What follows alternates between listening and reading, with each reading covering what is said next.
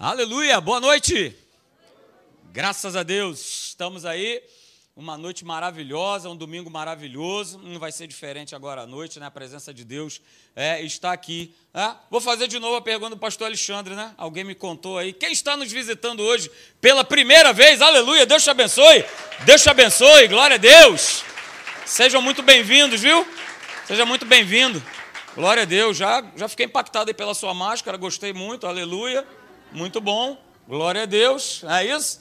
Sejam bem-vindos, viu? Aqui é a casa de Deus. É, a gente tem essa liberdade, porque Cristo nos amou primeiro e foi para a liberdade, aleluia, que ele nos transportou do império das trevas para a sua maravilhosa luz. Então, depois no final, é, o pastor Leandro, né, com a esposa dele, a Gisele, vão estar aí batendo papo com você, se você assim quiser, né, tomar um cafezinho com a gente, tomar uma água, a gente poder conhecer vocês melhores. E é isso aí, queridos. Bom, a gente tem falado aí sobre o reino de Deus, a gente já está aí já pelo menos há quase dois meses falando, aliás, mais de dois meses, né? Eu estou vendo aqui que o meu reino de Deus aqui está reino de Deus número 10. Então é porque a gente já está falando há mais de dois meses sobre esse assunto.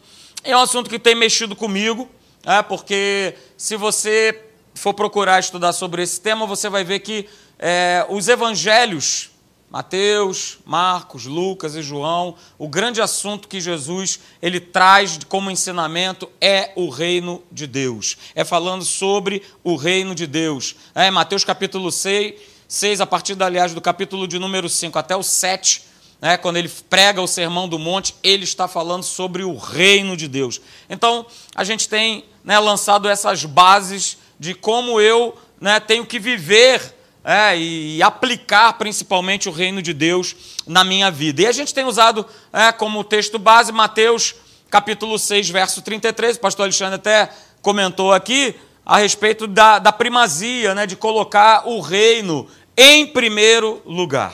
Então está muito claro, essa é uma palavra de Jesus, né, falando né, para aquela multidão de pessoas no Sermão do Monte, falando: olha, buscai, pois, em primeiro lugar o que? O seu reino e a sua justiça. A gente, claro, gosta muito da segunda parte, né? De saber que tudo tem sido acrescentado e tudo mais, mas há uma condição. Eu, primeiro, você, cada um de nós, precisamos buscar o reino de Deus em primeiro lugar.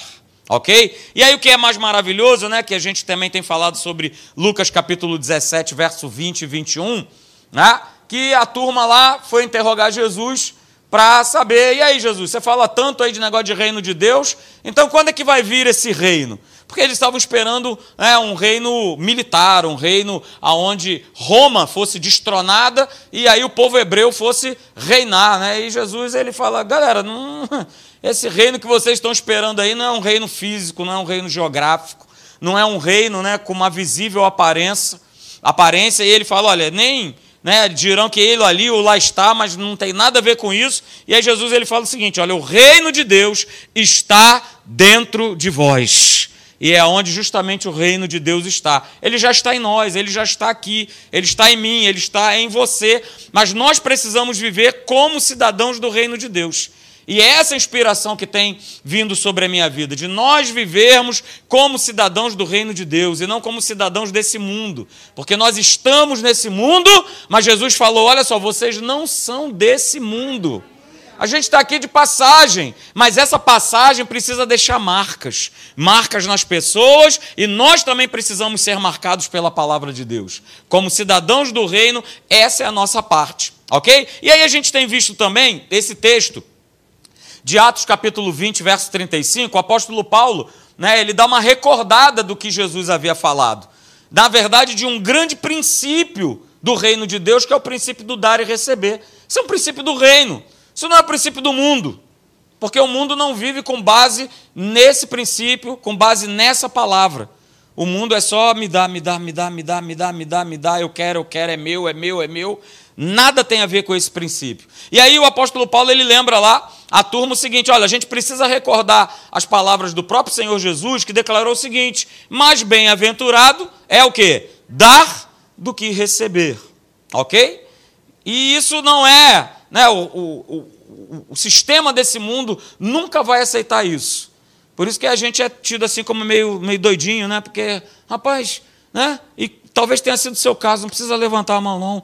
Mas talvez um dia você tenha dito assim: rapaz, eu, eu vou lá na igreja para dar dinheiro para pastor. Eu vou lá na igreja, pra, você vai dar. Ah, a situação está tão difícil. Poxa, você vai lá na igreja. Esse é o sistema do mundo. Essa é a forma né, do mundo pensar. Mas a gente tem visto aí já há quase um mês, né, e a gente vai continuar falando sobre isso, a respeito da prosperidade no reino de Deus, que nada tem a ver com a prosperidade desse mundo. Porque eu tenho falado aqui, né? Tenho até ensinado a musiquinha maravilhosa. Vamos cantar no nosso louvor, não é isso? Olha aí, o conceito de riqueza na economia do reino de Deus não está baseado no simplesmente ter. Isso é o conceito do mundo. Você é avaliado pelo aquilo que você tem. É? E essa é a avaliação que as pessoas fazem. Ah, você tem um, um, excelente carro na garagem, ah, você tem um apartamento não sei aonde, e aquilo outro, e casa na praia, e casa no campo. Opa, então eu posso chegar à conclusão que você é muito bem sucedido, tá certo? Não. Mas como não, pastor? É claro que sim. É claro que não. Porque o que adianta eu ter tudo isso e não ter Jesus, o Rei da Glória, reinando sobre a minha vida? Hum, a gente precisa pensar nisso, queridos. Nós vivemos numa condição sobrenatural em relação às pessoas do mundo. Nós vivemos numa situação, numa condição maravilhosa. E a gente tem que cada dia mais nos apropriar disso, porque o reino de Deus ele está baseado não no, simplesmente no ter, mas no ser e no viver. Ser e viver quê? Ser e viver como nova criatura, ser e viver como filho de Deus, ser e viver como mais que vencedor, ser e viver como curado, restaurado, redimido, justificado, perdoado, lavado, remido, santo, justo, ser e viver. Porque não basta só ser, não basta só ter o conhecimento, mas eu preciso viver, e a gente tem falado sobre ser e viver, guardar e cumprir. Não é isso? Porque, veja aí, é, o que, que eu preciso fazer para que eu possa viver essa prosperidade que Deus ele preparou para cada um de nós? Deuteronômio 29, verso 9. Guardai, pois, olha aí, as palavras dessa aliança e cumprir. Então, ó, ser e viver, guardar e cumprir. Ser e viver, guardar e cumprir. Ser e viver, guardar e cumprir. Ser e viver, guardar e cumprir. Você não vai esquecer mais. É maravilhoso ser e viver e ser e viver isso aí, foi assim que eu aprendi. A unção é o poder de Deus que remove o fardo e despedaça o jugo. A unção é o poder de Deus que remove o fardo e despedaça o jugo. Aleluia! E assim você vai aprender ser e viver, guardar e cumprir. Vai, ser e viver. É assim o reino de Deus. Eu preciso viver dessa maneira. Ser e viver, guardar e cumprir. A gente não pode ficar sentado achando que vai né, cair do céu simplesmente porque, beleza, ele já fez a parte dele, então eu não preciso fazer mais nada. Não, eu preciso crer, eu preciso confiar. Ok? E aí nós vimos né, no último domingo, e é lógico, né, claro, né, Deus ele não é contra a riqueza, nunca foi. Aliás, ele é o Senhor da riqueza, ele é o Senhor de toda a glória. Né? E muito menos ele é contra de nós né, termos, termos bem, né, sermos ricos mesmo, falando, é, financeiramente falando, ok? Não é nada contra isso. O que ele é contra é que isso venha a dominar o nosso coração. É que essas coisas venham né, a colocar, nós colocarmos essas coisas num trono. Porque não tem jeito, queridos, há alguém que governa. Alguém que governa a minha e a sua vida. Não tem meio termo. E falando a respeito de prosperidade no reino, Jesus já havia declarado lá no Sermão do Monte Mateus capítulo 6, verso 21, ele declara: Olha, porque aonde está o teu tesouro, aí estará o quê? O teu coração. E às vezes a gente tem pessoas na igreja que os seus tesouros não estão aqui, não estão na palavra, mas estão em outros lugares. Estão na casa. É que, poxa, eu trabalhei tanto para conquistar, então agora o tesouro para só ser a casa. Então eu preciso cuidar, eu preciso ir lá visitar, eu preciso estar sempre lá, e com isso eu vou aos pouquinhos, sem perceber eu vou deixando a palavra, eu vou deixando a comunhão, eu vou deixando, eu vou deixando, eu vou deixando, e deixei. Quando vi, foi embora.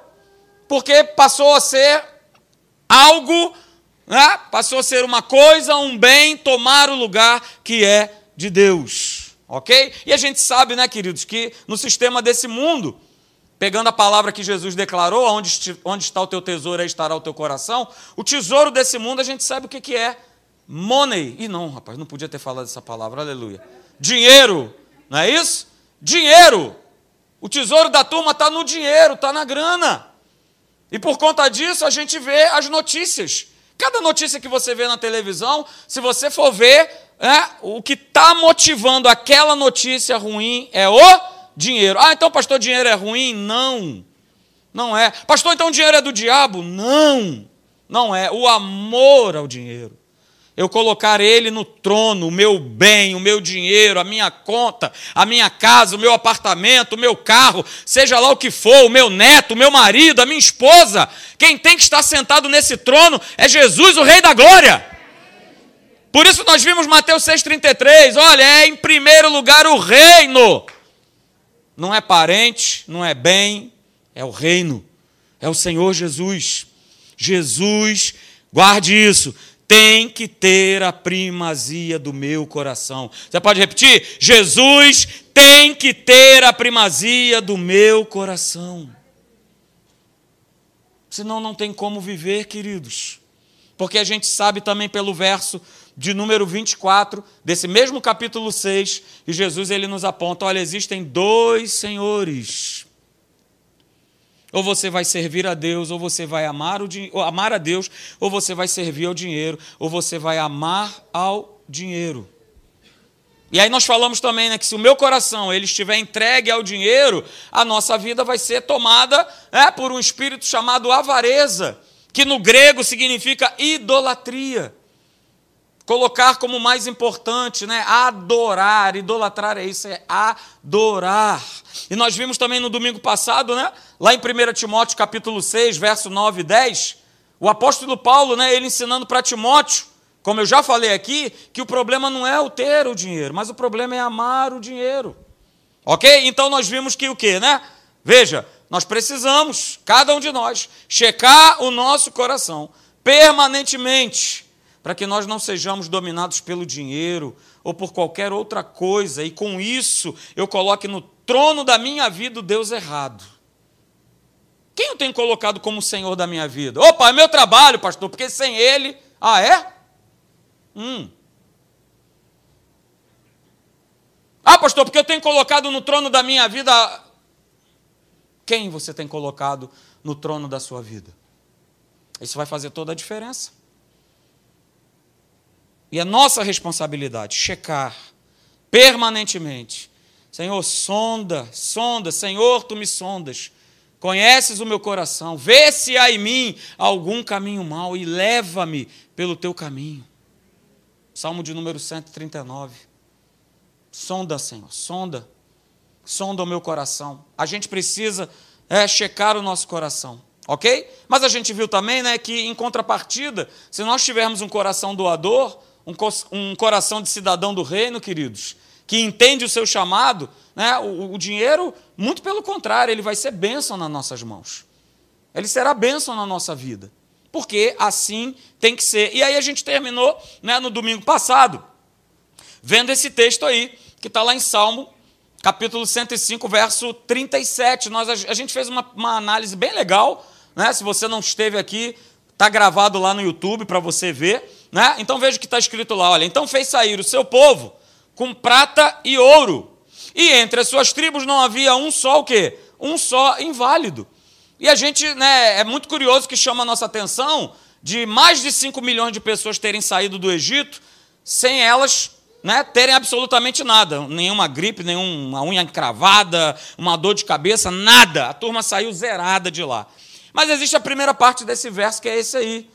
Deus fez a turma sair, o povo sair com prata e com ouro. Eles saíram, queridos, lotados, carregados. O povo egípcio transfere toda a riqueza que eles tinham. Galera, vai embora que a gente não aguenta mais vocês aqui. Mas vocês não vão sair de mãos abanando. Toma, leva tudo. Leva ouro, leva prata, leva, leva tudo. Tudo que for de valor vocês, vocês levam. E aí a gente viu no domingo passado que isso tinha um propósito, queridos. Isso tinha uma finalidade. Tudo o que Deus faz na nossa vida tem um propósito. Se a gente começar a, a, visualizar as coisas dessa maneira, cara, a gente ou não vai sofrer ou vai sofrer menos. Estava vindo para cá, o pneu furou. Beleza, vamos embora. Tem que ficar irritado, não tem que ficar chateado, não tem. Beleza. A gente troca, chega aqui, suja a mão, chega atrasado, mas estamos aqui. Porque a gente começa a, a, a, ter uma consciência do seguinte: poxa, a gente não vive falando, né? Parece ser quase que um chavão. Todas as coisas cooperam. Ué, mas só coopera o que é bom? O que é também complicado, coopera. O pai da Márcia ficou internado com Covid, foi para o CTI. Estava ali naquele. Né? Ai meu Deus, e agora? E vamos, vamos que vamos, vamos não vamos, vamos que vamos, vamos que não vamos.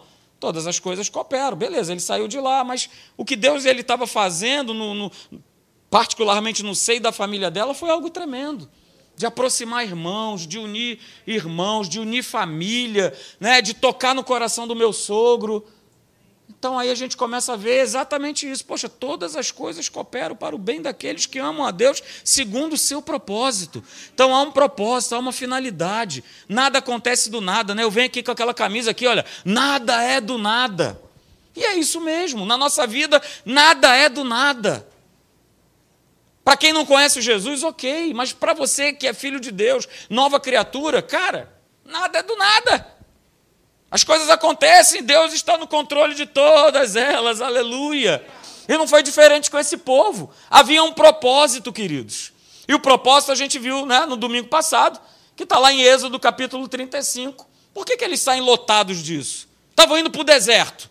Iam gastar onde? No shopping deserto? Não ia. A mulherada ia gastar né, esse dinheiro todo aí, comprando o quê? Bolsas, sapatos, acessórios. Né? Ia, ter, ia ter um bazar no deserto, onde a, onde a mulherada ia toda lá, olha aqui, toma todo o meu ouro! Não tinha onde gastar. Mas Deus ele já sabia, ele via lá na frente, porque ia ser construído o tabernáculo. E todo esse ouro, toda essa prata, todo, né, toda essa riqueza foi para essa construção, para a construção desse tabernáculo, queridos. Né? Então, o que isso nos ensina? Nós vimos no domingo passado e terminamos com isso: que Deus sempre nos abençoará para que nós possamos ser abençoadores. Pastor, mas eu não concordo. Cara, tá mal. Para com esse negócio de ter uma série de opiniões. A Bíblia, segundo Marcelo Pinheiro, eu estou mal. Eu vou entrar numa furada. Porque está escrito: opa, Deus sempre vai nos abençoar para que nós possamos ser abençoadores. Não tem essa. Não tem negócio de acumular. A gente sabe que pela palavra de Deus que quem acumula vem a traça, né? vem, a, vem a ferrugem leva tudo isso embora. Então é para a gente ser abençoado, para nós nos tornarmos abençoadores, queridos abençoadores. E talvez muitos que estejam aqui nessa noite é fruto justamente porque alguém abençoou, alguém financiou, alguém patrocinou. Você está aqui nessa noite, foi um programa de TV, foi uma pregação, foi você ter entrado numa igreja, não é isso? Isso tem um, um valor. E louvado seja Deus, porque temos falado aqui, né? A nossa igreja tem tido esse coração, esse espírito abençoador. Estamos aí, ó, três anos né, firmes abençoando lá o Centro de Recuperação, o Recanto Feliz, uma obra fantástica, maravilhosa. Milhares de rapazes recuperados do vício das drogas, homens muitas vezes até jurados de morte pelo tráfico, e agora são homens de Deus, são pastores. Eu tive essa oportunidade, eu fui num, numa, numa vigília, onde eu vi lá dois homens, queridos, transformados, libertos, pastores, homens de Deus, ministrando a palavra de Deus e você vê que os camaradas eles abrem a boca, vou te falar um negócio. Você fica, oh, aleluia!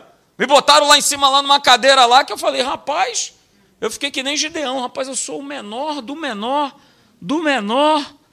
Ah, meu pai amado, aleluia. Porque aquela turma ali, queridos, tem experiências com Deus assim, ó, lá em cima. É aí por isso que a gente vê, aleluia, estou saindo do tema, glória a Deus.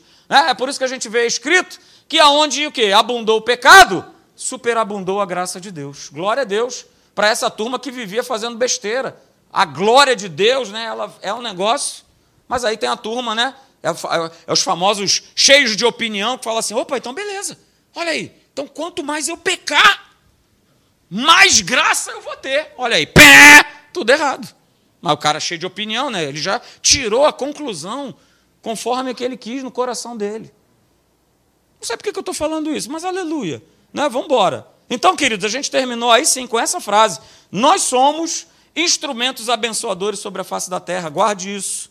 Ok? Porque se isso não tiver no nosso coração, nós já estamos reprovados.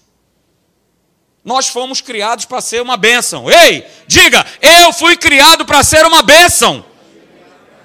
E se eu estou aqui escondidinho, que eu não quero fazer, porque eu estou magoado, porque eu estou de bico, porque eu estou isso, porque eu estou aquilo outro, cara, eu estou negligenciando a palavra. Porque eu fui criado para ser uma bênção. Você não foi criado para ficar sentado nesse banco de igreja. Você não foi criado para ficar o tempo todo pendurado nessa internet. É para congregar, é para fazer diferença, é para servir a Deus, é para trabalhar. Senão isso aqui vira um teatro, um cinema. Eu vou, assisto alguma coisa e vou embora. É pouco. É pouco. É muito pouco. É muito pouco, queridos. Então veja. A pessoa próspera, queridos, tem a verdade incorporada lá no mais profundo é, do seu coração. E esse sucesso que Deus quer que eu e você nós tenhamos em qualquer área da nossa vida, nunca vai ser consequência de uma inteligência natural. Nunca vai ser consequência, né, porque ah, eu tenho um posicionamento, ah, porque eu sei, porque eu li, porque eu achei e tudo mais. Não. Deus é conosco. Aleluia. Aleluia. Então, queridos, na Bíblia, né, a gente não encontra uma definição direta Deixa eu ver se é isso aqui mesmo. Não, antes disso, eu quero ver com você exatamente isso aí. Tá certo? Isso. Vamos lá, eu quero fazer para você essa pergunta né, nessa noite. Talvez você esteja se perguntando, né? O que é, o que é ser, afinal de contas, uma pessoa próspera no reino de Deus? Essa é a pergunta dessa noite e a gente começa daqui né, a mais um capítulo aí. O que é ser uma pessoa, afinal de contas, próspera no reino de Deus? Né? E aí eu respondo para você, queridos. Veja, é aquela né, que permitiu que a verdade que está contida na palavra de Deus, ela seja o que? O seu fundamento.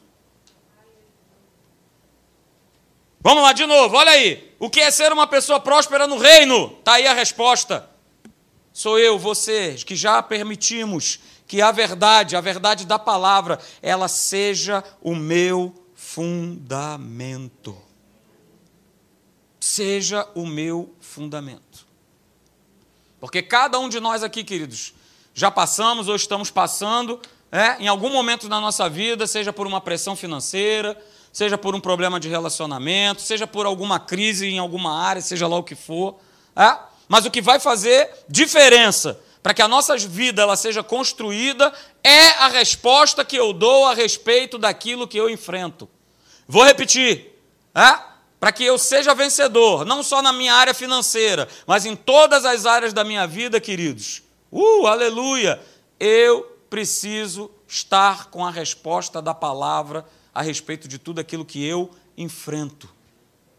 Por isso é fundamental eu conhecer o que esse livro me diz e não só conhecer o que ele fala, mas me submeter àquilo que ele fala. E esse tem sido o problema de muitas pessoas. Eu só quero aquilo que me agrada. Eu só quero a parte que é legal. Que, oh, aleluia, glória a Deus. Mas não é a Bíblia que tem que se adequar ao meu estilo de vida. Sou eu que preciso me adequar ao que a palavra de Deus fala. Senão alguma coisa está errada. E nós estamos vendo nesse fim dos tempos né, a igreja do Senhor Jesus querendo que a palavra se adeque ao seu estilo de vida. Isso, queridos, é perigosíssimo. Então veja, queridos, na palavra aí sim, né? Nós não encontramos uma definição direta, né, uma definição exata para prosperidade, mas a gente pode entender prosperidade, veja, né? como aqueles, né, que foram classificados como prósperos, que guardaram a aliança que tinham com Deus. Esse é o camarada ser próspero. Na Bíblia, a gente vê que essa turma, esses aí, eles foram classificados como prósperos porque guardaram a aliança que tinham com Deus. É assim em toda a palavra. Todos os homens, todas as mulheres do passado que cumpriam o que Deus pedia, eles prosperavam e progrediam. É só você pegar. Pega lá, primeiro reis, segundo reis, primeiro crônicas, segundo crônicas. Você vai ver as histórias dos reis. E aí você começa vendo assim. E Josias fez aquilo que era bom perante ao Senhor. E aí o que, que acontecia? Todo o reino o quê? Prosperava crescia, vencia, não tinha inimigo, não tinha quantidade. Opa, mas aí vem. E Asa, o rei Asa, fez aquilo que era mal perante ao Senhor. E aí, agindo dessa forma, o que, que acontecia? O reino, ó, ladeira abaixo. Então, todos, queridos, todos aqueles que cumpriram o que Deus pedia, o que Deus ordenava, o que Deus falava, eles prosperaram e progrediram. A gente já viu, né, domingo passado, aliás, domingo retrasado, é, que Abraão ele terminou a sua vida muito bem. Muito bem. Abraão prosperou em todas as áreas da sua vida. Por quê? Porque ele obedeceu. Então veja, queridos, guarde isso nessa noite. É, a prosperidade bíblica, ela é fruto, é, olha aí, mais uma vez, de o quê? Se colocar em prática o conhecimento revelado a respeito da vontade de Deus para o homem. Colocar em, colocar em, colocar em, é sempre prática. Se eu quero ser próspero, biblicamente falando, eu preciso colocar em prática o conhecimento revelado a respeito da vontade de Deus para a minha vida. Volto a dizer, não é agir, não é pensar, é, do jeito que eu acho. Não, não é. Mas eu preciso alinhar é, aquilo que eu desejo, aquilo que eu preciso, aquilo que eu sonho, com a vontade de Deus. Porque todas as vezes que nós respondemos ao padrão da verdade, quando essa consciência ela está alta no nosso coração, a mão de Deus se manifesta sobre as nossas vidas. Eu vou repetir, queridos, todas as vezes que nós respondemos a esse padrão de verdade, quando essa consciência da palavra ela está alta no nosso coração, a mão de Deus se manifesta sobre as nossas vidas. Ok? Então quero que você guarde isso nessa noite. Veja, mais um conceito. É? Aquele que entra, uh, aleluia, diga é meu caso. Aquele que entra numa jornada com Deus e não desiste no meio do caminho, com certeza será próspero. Porque o que a gente mais tem, querido, são pessoas que ficam pelo meio do caminho. Se eu fosse fazer uma pergunta aqui, você conhece alguém que um dia foi da igreja, mas que todo mundo ia levantar a mão? E pior, você conhece mais de uma pessoa que ficou pelo caminho. Mas se eu for ficar pelo meio do caminho, como eu serei próspero, queridos? Olha só, a gente já entrou nessa jornada. Não tem mais volta. Não tem olhar para trás. Se você for olhar para trás, vai virar estátua de sal. Não tem olhar para trás. Jesus já falou isso. Quem bota a mão no arado não pode voltar para trás. Tem que ir para frente. Tem que caminhar, tem que progredir, tem que prosperar. Não pode ficar pelo meio do caminho. Aconteça o que acontecer. Aconteça. Ah, pastor, mas às vezes eu penso, ok, todos nós pensamos. Todos aqui, sem exceção, em algum momento das suas vidas pensaram em desistir. Eu levanto a minha mão, tem mais alguém comigo aí? Só os sinceros, aleluia, meia dúzia. Todos nós aqui já pensamos um dia de falar: quer saber de uma coisa? Eu vou sair fora. Beleza, mas vontade é coisa que dá? Isso aí e vai continuar dando vontade e passando, porque eu sei em quem eu tenho crido e eu também sei que Ele é poderoso para fazer infinitamente mais do que eu possa pensar ou imaginar, segundo o seu poder que opera em nós. Então pode dar a vontade que der, pode dar um monte de vezes, mas eu não largo, eu não abro mão. Eu entrei nessa jornada e eu não vou ficar pelo meio do caminho.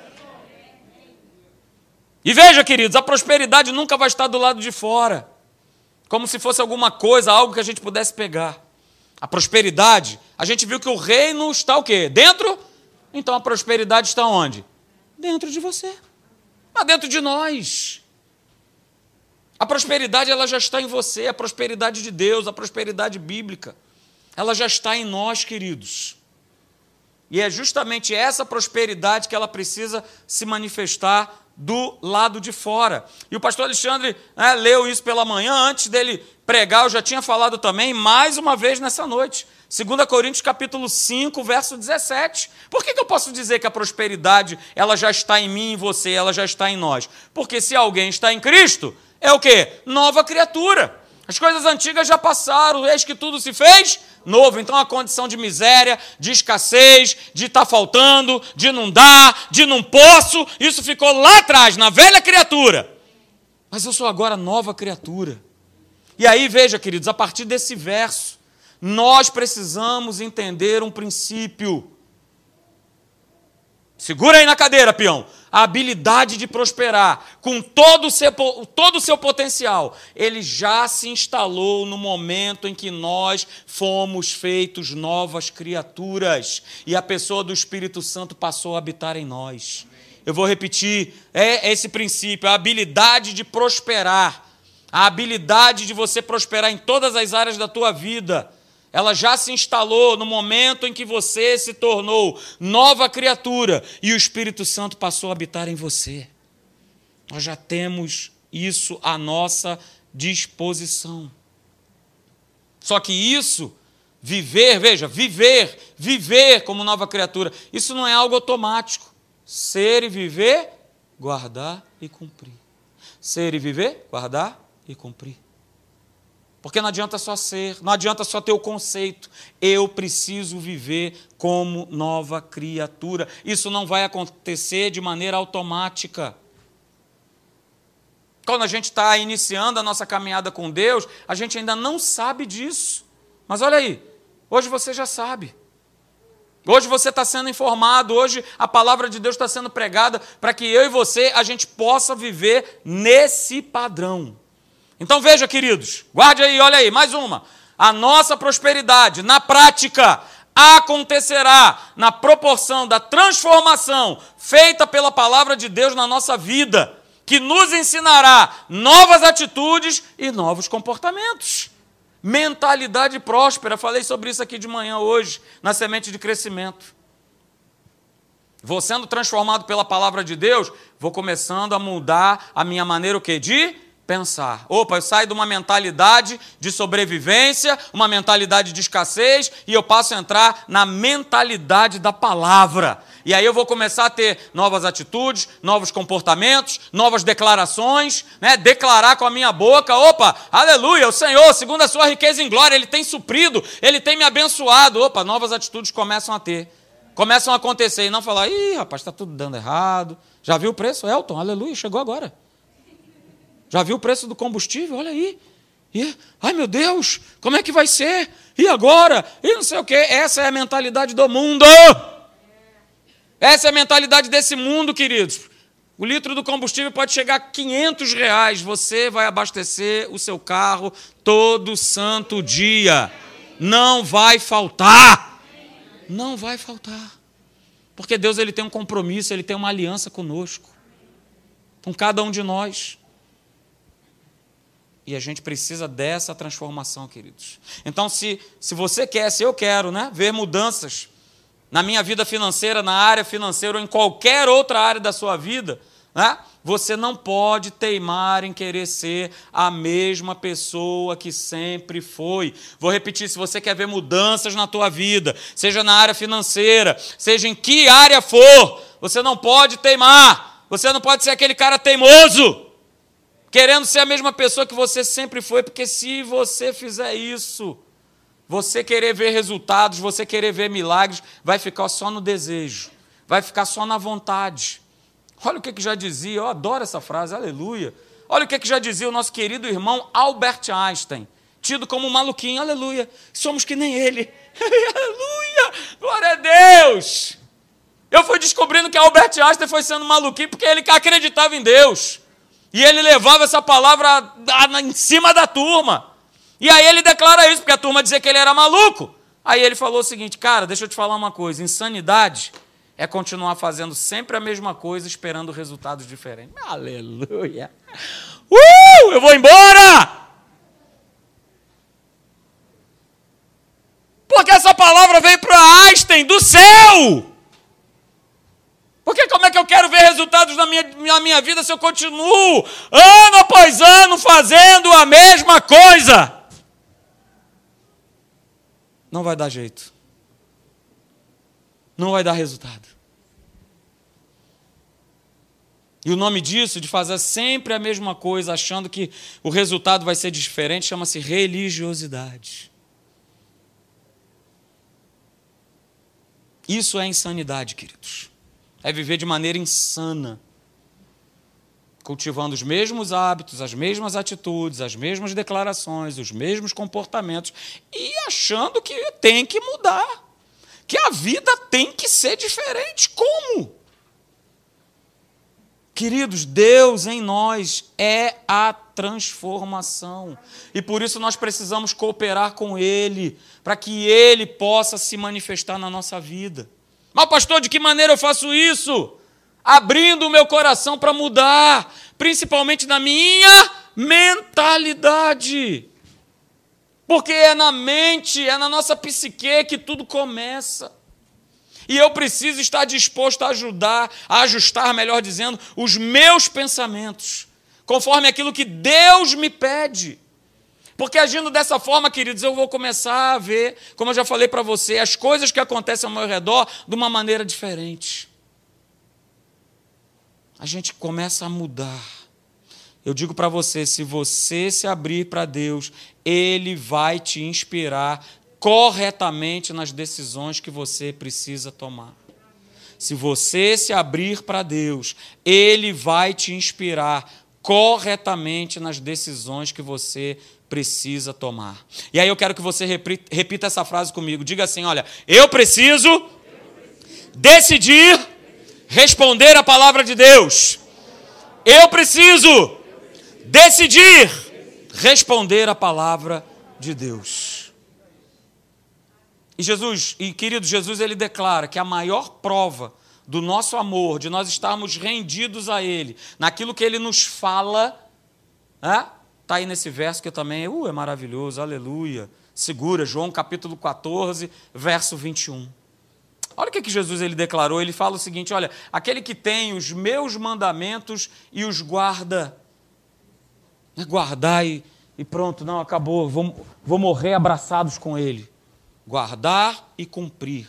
Quando ele está falando de aquele que tem os meus mandamentos e os guarda, é que você tem vivido por essa palavra. Você tem crido, você tem guardado, você tem observado, você tem obedecido. Então, aquele que tem a minha palavra e guarda, esse é o que me ama. Esse é o que me ama. E o texto continua dizendo: olha, aquele que me ama será amado por meu Pai. E eu também o quê? O amarei e me manifestarei a ele. Então, você quer que Deus se manifeste na tua vida? Cumprir e guardai, ser e viver. Você quer que Deus se manifeste na tua vida financeira? Uh, aleluia! Ser e viver, guardar e cumprir. Viver, queridos. Viver o que a palavra fala e não o que eu acho, o que eu penso. Por exemplo, né, se na área de relacionamentos Deus te pediu para você perdoar alguém, perdoe. Se reconcilie. Viva em paz com as pessoas. No que depender de você, no que depender de nós, viva em paz com as pessoas. Ah, pastor, mas isso eu não gosto. Ah, mas isso eu não quero. Porque você não sabe o que ele, o que ela fez comigo. A traição, pastor, que eu passei. A punhalada nas costas que eu que, que, que, que, que, tomei nas minhas costas. Não quero saber, nem muito menos Deus.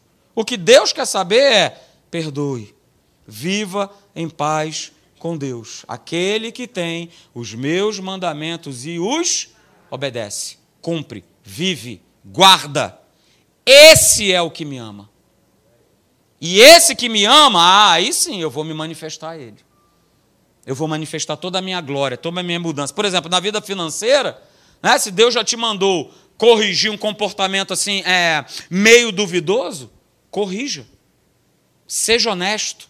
Ah, pastor, mas no Brasil, veja bem. Cara, não vem com veja bem, não. Veja bem é do inferno. Gostei disso aí. Veja bem é do inferno. Se Deus já falou no teu coração, cara, essa prática aí não é legal, corrige.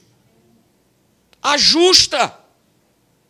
Ah, pastor, mas aí se eu fizer isso, né? Ah, eu, eu vou perder. Cara, nós somos filhos de Deus e com Deus nós nunca perdemos. Nunca. Não há prejuízo para quem é filho, para quem cumpre, guarda, ser, quem, quem é, quem vive. Não há prejuízo. Não há prejuízo. Aquele que tem os meus mandamentos e os guarda, esse é o que me ama. Nas tuas confissões, Deus tem lembrado né, você sobre o poder das palavras, né, e você tem resistido né, de falar. Né, hoje de manhã nós, nós fizemos esse exercício maravilhoso aí de nós declararmos a palavra. É, mas você tem, tem, tem resistido em declarar, resistido em abrir tua boca? Não, abra tua boca. Seja bênção para outras pessoas. Declare a palavra, não declare só para você, não. Declare para outras pessoas. Chega no teu local de trabalho e declara: galera, uh, dia abençoado hoje no nome de Jesus. Deixa o pessoal lá ficar te olhando. Rapaz, esse cara está maluco, está cada vez mais doido. Amém. Quando eu entrava lá no meu trabalho, no meu antigo trabalho lá, né, o pessoal já sabia. Bom dia, ó amados, queridos, abençoados, justificados, libertos, salvos, redimidos da SECOM. Olha aí a SECOM. SECOM é a Secretaria do Comando. E o pessoal já sabia que eu chegava, porque eu já chegava né, com essa voz assim doce, serena e tranquila. Não é isso? Que aquele que estava assim já. Ele dava um pulo, saltava. Porque eu falei: não, tem que abençoar essa turma. Tem que abençoar o dia, tem que abençoar o nosso dia. E é minha responsabilidade. Eles não vão fazer isso. Porque até aqueles que são filhos de Deus, que estão na igreja, não vivem, não têm essa consciência que nós temos. Então a gente tem que abrir a nossa boca. Está no supermercado, abençoa a caixa, fala com ela, cara, que bom trabalho, olha, Deus te abençoe, viu? Tenha um excelente dia, Deus abençoe a tua vida, Deus te abençoe, pô, trabalho maravilhoso, que Deus abençoe, que Deus te prospere. Nós precisamos fazer isso, somos filhos de Deus. Nós precisamos mudar o nosso estilo de viver, porque senão a gente vive como todo mundo vive. A gente passa batido, a gente não está nem aí, a gente não se importa para ninguém. Pastor, mas ninguém está nem aí para ninguém. Eu sei. É o final dos tempos. A palavra diz que no final o amor se esfriaria de quase todos. Mas olha só, não permita que o amor de Deus esfrie no teu coração. Não permita que o amor de Deus se esfrie no teu coração, no meu coração, no nosso coração. Para que nós sejamos insensíveis às necessidades dos outros. Como eu falei, queridos, é? você pode abençoar dando um dinheiro, trazendo um bem, mas você também pode abençoar com a tua boca, você pode abençoar né, declarando uma palavra, você pode é, abençoar gastando um pouco do teu tempo, de repente, conversando com alguém. Mas eu não tenho tempo, não, que eu preciso resolver, porque eu preciso isso, preciso aquilo, e a gente vai, a nossa vida vai sendo consumida. Aí daqui a pouco o cabra está né, tá indo para o céu mais cedo, porque. Pumba! Foi embora. Porque tem que correr, tem que correr, tem que acelerar, tem que fazer. Ah, ah! Não! Temos que ser bênção, queridos. Então, para a gente terminar, fique de pé. Aleluia.